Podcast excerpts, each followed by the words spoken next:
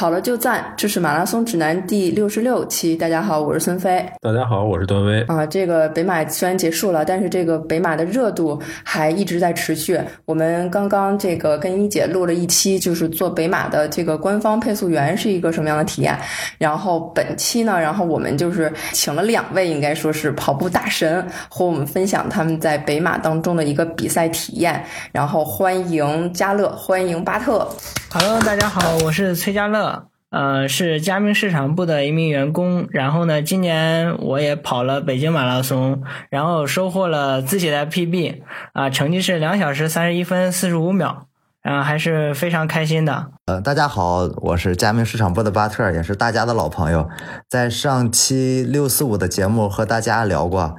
嗯，今年北马我也跑了，但是作为一个资深跑渣。嗯，不好意思说跑多少，嗯，家乐跑了二三幺 PB 了，当然我也 PB 了，我三三八比他慢了一个多小时，我就不说了。你看，你看巴特，你知道吗？在那个赛前博览会上，然后我跟大宝在佳明展台遇到了巴特，巴特同学当时跟我说：“哎，你北马跑多少？”我说：“我完赛就行了。”然后巴特特别诚恳的跟我说：“六零零啊，六零零小组啊，一起吧。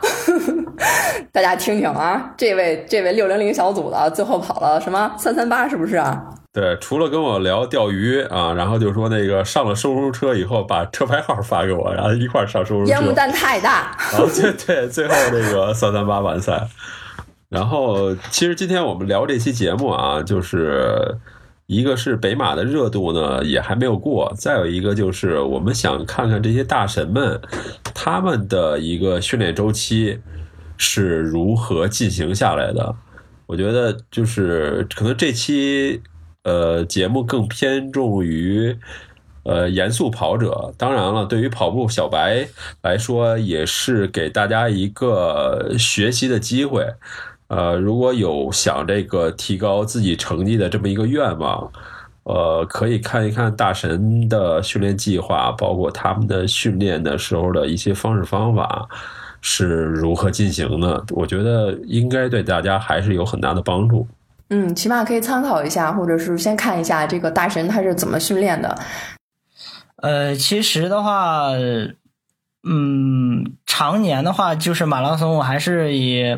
呃比较系统的训练。呃，所以说，如果要是针对北马的话，可能是从八月七八月份开始，然后进行针对性的训练。非赛季的话，可能约跑量会在三百五十公里到四百公里左右，啊，这是非赛季。啊，备赛期距离会相对长一些，因为我会在备赛期的话，我们都要加入三十公里这个长距离，所以说，呃，会会相对距离长一点，而且强度会比这个非赛期的强度要大。其实我这个。其实我这个跑量在就是马拉松来讲一点都不算大，像和我水平差不多的，他们月跑量都要在六百公里左右一个月，所以说我今年跑量真的不算是大，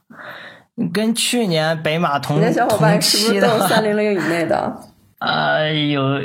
呃有和我差不多的，也有慢一些的，就差不多吧，相差不呃误差十分钟左右。这样，嗯，太太厉害了。那这么说的话，巴特不是你的小伙伴了，他跟你差一个小时，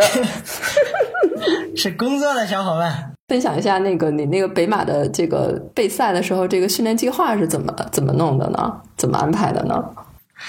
呃，首先的话，呃，备赛计划来讲，我们会一周一周进行。然后，呃，基本上我们会我会把这个，比如这一个月的呃训练计划，然后在加速度上，呃，开始开设一个课程，然后呃把这个课程导入到自己的手表里边，然后根据自己需要的一些强度，比如说我呃有氧跑的话是一至二区间，我会把心率设在这个区间，所以他在跑步的时候，佳明表会。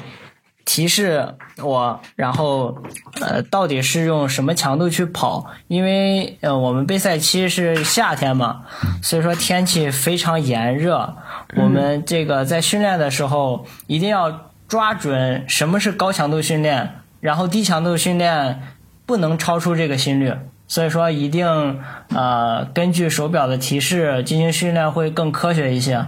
然后呢，基本上我们周一周二的话，强度都不会算太大啊、基本上会会在周三安排一个呃一周以来强度最高的一个训练课。然后的话，基本上是以从从那个有氧到无氧的一个过渡训练。就把自己的心肺一点一点拉高，所以说有氧的话，呃，基本上也会从一区间、二区间会持续大概三十分钟左右。啊、接下来的话，我们会进入这个混氧训练，也就是我们的一个呃马拉松阈值训练。啊、这个心率区间的话，我们会设定在心率区间三到四，然后进行完这个训练之后。呃，会简单也一样，会休息三到四分钟，然后进入这个间歇跑训练。一般间歇跑的话，我们会以一千米或者八百米不等。呃，如果八百的话，我们会跑五到六组；一千的话，可能就是四到五组，会相对稍微少一些。嗯、但是呢，呃，我们在跑间歇的时候，并不是，并不是说把每一个速度都要顶到你的极限。如果你要每一个就就全力去跑的话，其实你跑不了两三个你就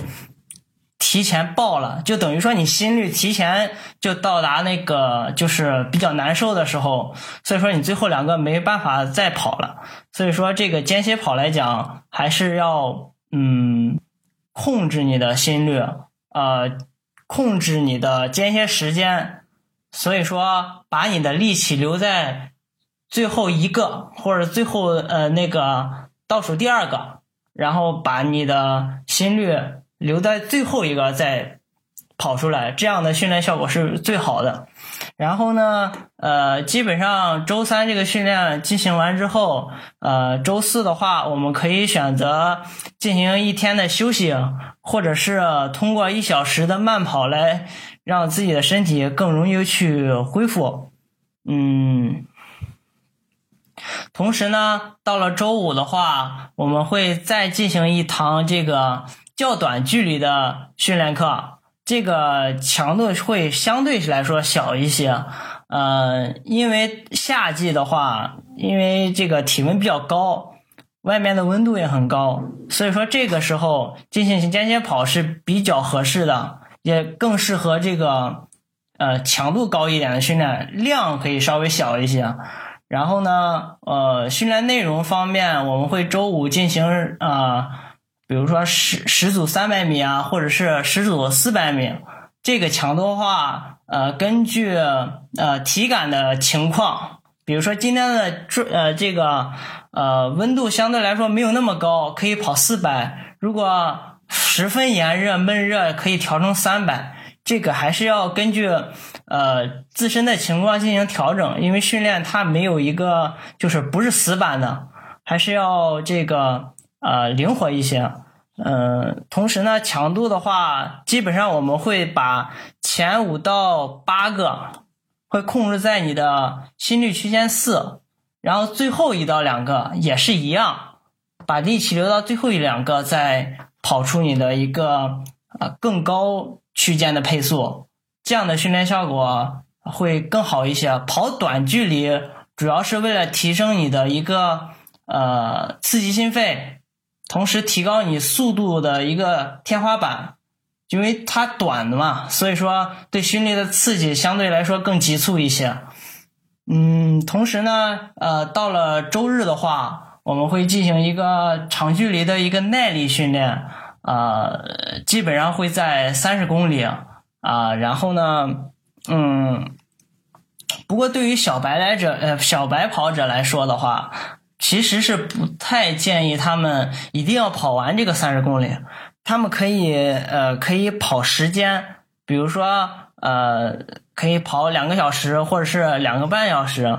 这样的话会相对来说好一些，因为呃速度快的，他可能两个小时或两个小时呃十几分钟就能跑完这个三十公里的训练量。但是对于一说呃刚开始进行马拉松备战的话，他可能完赛的话会在五到五到六个小时。那三十公里的话，可能它会持续三个小时或三个小时以上。那对于他来说，就是消耗非常大，同时也是很痛苦的。所以说，呃，建议他们还是跑时间会更合理一些。呃，这个的话，大概就是我基本上一周的一个训练计划。北马比赛中，然后是一个什么样的体验呢？呃，首先说北马的天气吧。因为今年北马天气，我觉得还是非常好的。相对于去年来说，去年因为在起跑的时候，我觉得温度已经很高了，应该会在二十二十三、二十三到二十五度左右吧，估计是有的。但是今年的话，应该是十几度，起跑是不是太热？首先体感还是。比较凉爽，呃，其实的话，北马来讲，其实我前十公十五公里跑的都不是很顺，因为我跑前的话，呃，在排厕所，所以说我就呃没有挤到更前面去，所以说就起跑有点靠后一些啊，而且一一出去的话，我就想达到自己一个比较理想的配速，所以说心率一下可能有点高了。然后就觉得有点不舒服，而且，呃，前面的话还有些强风，所以说就是前十五公里都不是太顺，然后直到后边还是非常舒服的。我记得十五公里以后太阳就慢慢出来了，而且阳光也不是特足，晒在身上很温暖，而且清晨的这个。清晨的这个呃这个露水啊什么的，然后早上因为是周末嘛，大家都不急不慌的在散步，这种感觉啊，跑在路上的感觉啊，就感觉很温馨。然后其实的话，真正比较难受的下一个阶段是在二十到二十五公里。因为我一直在观察我手表的一个配速，呃，当时的话，呃，我记得我一直是瞬时配速是三分，呃，三十五到四十之间，所以说我一直维持。但是呢，突然在二十三公里，它的瞬时配速一下就到四分十秒，四分十五，我就觉得，哎，我的节奏没有慢呀，然后怎么就速度一下就有点下来了？然后那一公里是是全程里边最慢的一一一公里，是我记得是跑了三分五十秒，啊，当时的话我是啊也没有说特别理会吧，我说呃心想争取下一公里能稍微追回来一点，然后就继续稳定一个配速，也没有去慌张，然后下一公里呃等于说又跑到自己的一个想要的配速。然后之后的话，呃，其实我一直在控制吧，因为去年的话，我记得我是在三十二公里突然有个加速，以至于我后边就是，呃，提速过过早，然后配速一下就提升了十几秒，所以说，至于我后边是有些掉速的，呃，今年的话我就一直在稳，啊，一直我记得是在，呃，三十九公里。我感觉还非常轻松，所以说我就控制不住，最后最后冲到终点。其实全程来讲还是跑的非常舒服，也跑得很开心。哇，那那这个最后了还这么舒服，那是不是看配速的话，是不是后半程跑出了负配速？就是后半程的时间比前半程还要快？对我后半程是一小时十四分二十多秒，然后前半程是一小时十五分二十多秒。所以说后半程要比前半程快，太棒了，嗯，太棒了，那就是训练很充分、很到位，才能跑出这么好的一个一个状态以及成绩。还有就是，尤其是跑马拉松来讲，我觉得还是不要急吧，就一定不要急躁，你越兴奋越不能急。所以说，其实的话，呃，前三十公里来讲，马拉松还没真正开始，真正开始是三十五公里以后，其实。更挑战你的心态吧，并不是说就马拉松这个这个项目很很有意思，并不是说你你练到了你就可以跑出这个成绩，就有时候你心态决定你最后的成绩，所以说还是呃，就调整心态，然后经验可能还会更重要一些吧。今年我记得我重庆马拉松是三月二十五号跑的，当时也天气很凉爽，当时我的平均心率是一百三十二，好像是。哈，这个不是这太舒服了吧？你这个是当 LSD 跑了，你这个。嗯但是当时也 PB 了，对，当时是跑了，当时我记得跑两小时三十三分。是跑马拉松的时候，尽量就是少看心率，不要总盯着心率看了。因为你越看的话，有时候你心率高了，你就对越紧张，就越紧张，而且心率低了，你就觉得我配速是不是有点慢？就这样，就就就比赛的时候还是不要看心率，对对，以感受为主。补给的话，基本上是赛道上的补给，就水啊，还有那个饮料。然后就是我记得他十五公里还有二十公里。呃，三十公里忘了有没有啊？然后三十五公里是有胶的，是有能量胶的，我基本上都吃了一个，然后其他的就没没有补给了。我代言玩了，但是我忘吃了。对，我记得十五公里是肯定有一个，然后接下来好像是二十五公里，应该是，再接下来是三十五公里啊，这样我记都吃了一个。呃，水站，我。基本上前面我都会进，后边可能就是二点五公里那个水站我就不进了。但是前面一定要尽量都要喝一点，因为你前面的话体感很好，你感觉不到渴，但是这时候应该补水，因为你提前补之后，当你渴的时候你就已经来不及了，再补没戏了就。所以说前面应该要多补一些，后边可以就是二点五公里，根据自己情况可以不用补。然后后边这个可以少补一些。上上期那个一姐录那个就是呃北马关兔的那期节目的时候提到说，那个她有朋友那个手表，呃一开始就是天安门广场一一一出发的时候手表就飞了，就是那个数据就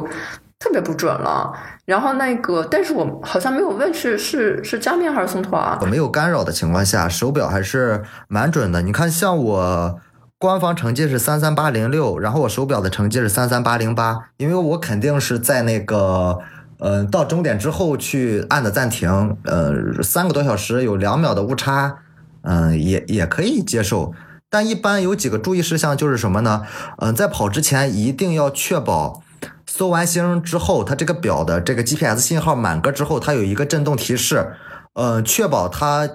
完成之后，然后再按开始。嗯，像比如说我跑北马之前呢，因为我在 F 区，呃，我是跑之前十分钟先搜了一个星，然后呃搜完星之后呢，我把那个跑步模式退出了，然后我又重新搜了一遍星，然后再跑到那个起点的时候，我按的开始，这样就能确保肯定是。搜星没问题的啊，大神呢是凭感觉跑，像咱们这帮跑渣呢，呃就要看表跑。然后我我我教给大家一个心得啊，然后呢就是呃尤其是佳明六四五或九三五，就是飞五系列手表的，它有一个训练指数的功能。大呃，就是比较细心的跑友呢，会看，就是跑步的时候会发现，比如说跑的一公里多一点儿或两公里不到两公里的时候呢，手表就会提示，比如说加一，然后加五，有的最大的时候，嗯，比如说能可以加到十二，然后也会减，比如说也会，比如说减一，然后也会减，嗯，减到十几，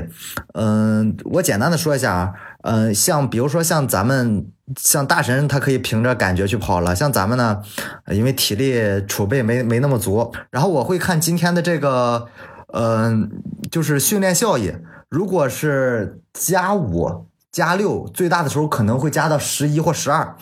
嗯，这样呢，如果加的数值越高，说明今天的身体状态越好，然后呢，就是可以放开的去跑。如果出现了负数呢？如果负值到负负三、负四，呃，或者负五以下，嗯，说明今天的身体状态就是训练指数不是特别高，所以呢，今天的训练呢，呃，就会嗯、更佛系一点，就更偷一点懒，然后呢，养足精神，第二天再跑。但是跑北马之前呢，我我因为我之前骑了很久的自行车，我比较了解我的身体，然后呢，差不多有嗯不到二十天的训练吧，就是不骑自行车开始跑步，然后我每天呢就看我这个训练效益，嗯，一般呢我就会看我第一呢，我看我的训练状态，然后还有就是还有就是训练效果，然后看训练状态呢，然后比如说进到这个表的这个页面之后呢，它会比如说出现你的状态，嗯，可能经常会出现，比如说训练状态它有维持效果，然后还有，嗯，就是能显示，就比如说你现在是正维持你现在的效果，还是说你现在体能储备，呃，比较好，或者你的现在状态是个巅峰状态，呃，然后呢，它往下选选呢进去之后呢，它会有一个那个，就是一个像一个表状图似的东西，然后它会有你的训练负荷，然后有一个蓝色的区间，有个绿色的区间，有个红色的区间。如果蓝色的区间指针指到蓝色的区间呢，然后就显示你的训练负荷比较低，这样呢，你这几天就要加加量。如果在绿色的区间呢，它会显示，嗯，训练负荷，它会显示你的训练负荷。如果是在绿色的区间呢，它就是一个很良好的状态。嗯，如果到一个红色的指针指到红色的呢，它就显示你已经过量了。我呢，因为平时不怎么跑，所以就天天看着表，看着表的状态，然后去定第二天的跑量。因为我也是临时抱佛脚，所以表就成了我最大的一个帮手吧。因为靠别人指指导我，然后这么几天，差不多十几二十天，嗯、让一个嗯、不怎么跑步的人，然后直接去跑一个马拉松，也不太现实。嗯，但是一定训练嘛，就是因为毕竟跑马拉松，嗯，不是一个闹着玩的事情，嗯，所所以呢，就不建议没有任何训练基础的人这么干。嗯，但是如果你要是说短时间临时抱佛脚的话呢，你就可以把表的训练指数当做一个重要的训练参考，然后实实施到每天的训练中。嗯，平时呢，周二、周四澳园是雷打不动的。嗯，基本只要不下雨的话，骑车上下班每天是五十公里。周二、周四去澳园，每天大概再要去，呃，一般骑五圈，五圈三十公里。基本一周下来的话，嗯，周五不骑，周五休息。算算，如果周六不上班，再出去骑上一百五十公里左右的话，一周差不多会在三百到四百公里这样。嗯嗯，所所以说到我这儿呢，就是我建议各位跑友，嗯，不要学我，因为我，嗯，之前有一些自行车的基础，还有就是我每周虽然不跑步，之前不跑步，但是我骑行的，呃，量很大，所以如果没有说足够的体能储备的话，不建议。嗯，很多入门的跑友这么干，然后就是，嗯，没有怎么训练，直接上来跑全马，毕竟这不是一件闹着玩的事情。先说六零零这个烟雾弹是怎么来的？嗯，跑之前呢，加乐知道，然后，嗯，那个孙飞姐和段威大哥也也是我微信的好友，然后天天早晨会看我晒朋友圈，基本上是跑北马之前二十天，我确定了我中签了之后呢，我就停止了自行车就。开始不跑步了，就不是不不骑，停止了自行车就开始跑步，呃，就开始跑步。然后最开始呢就跑五公里，然后跑五公里，差不多跑了有十几天吧。然后最开始的时候五公里大概得需得跑差不多小三十分钟，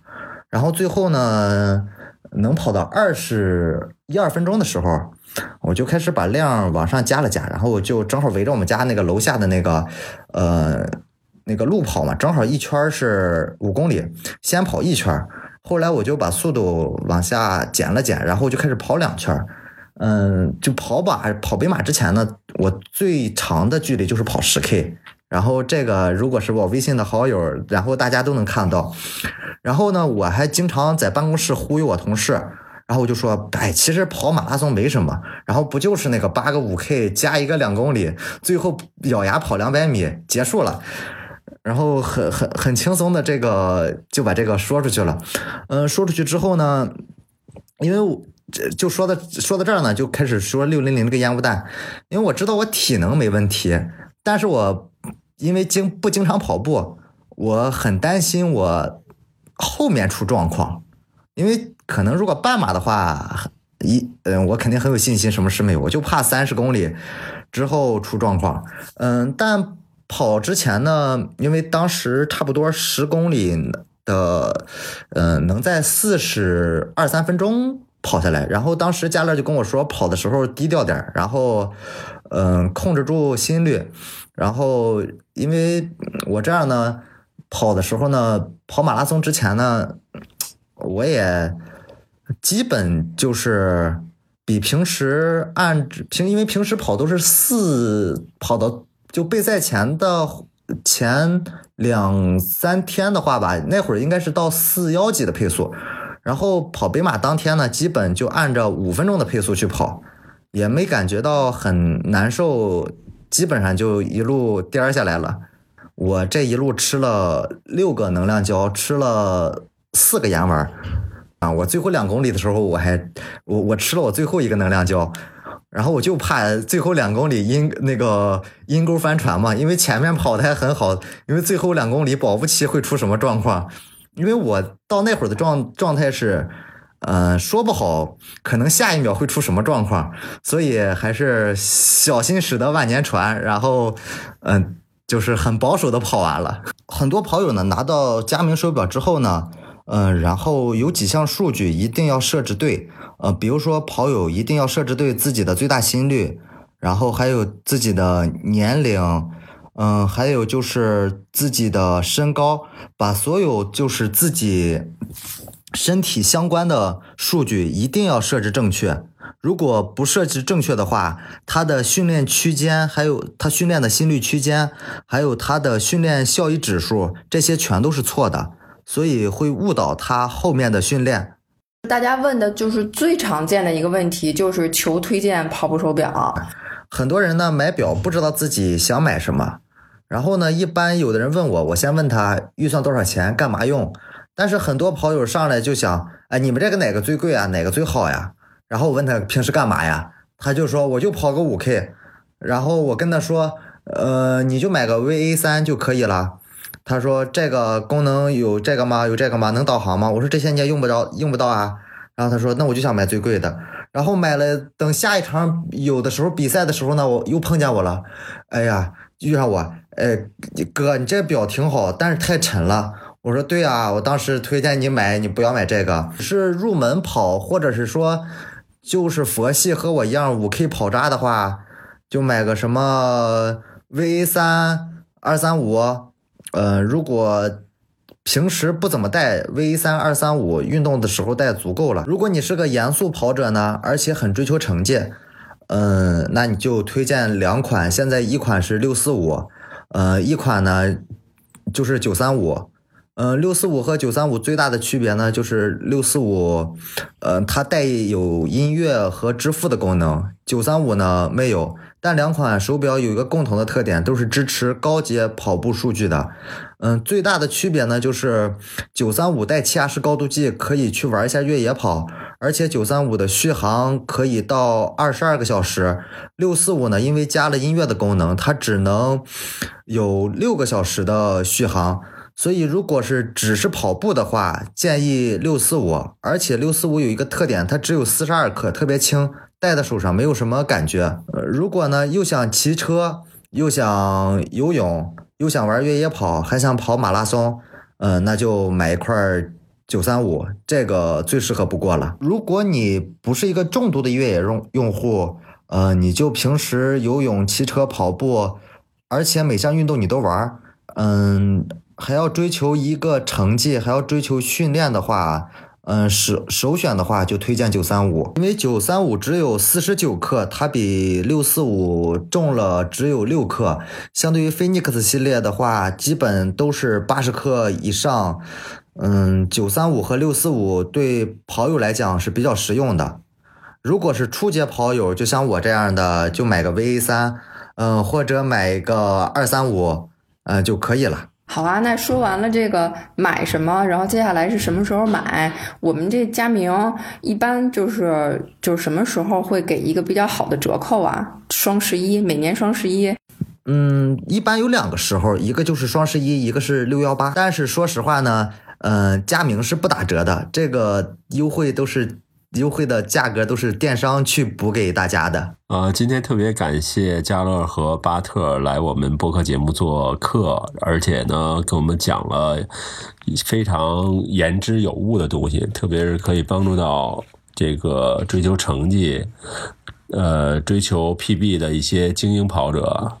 所以呢，希望大家能够喜欢这一期节目。感谢大家收听《马拉松指南》，我们的节目每周三播出，也欢迎大家关注我们的社交账号，经常有福利送出。我们的微博是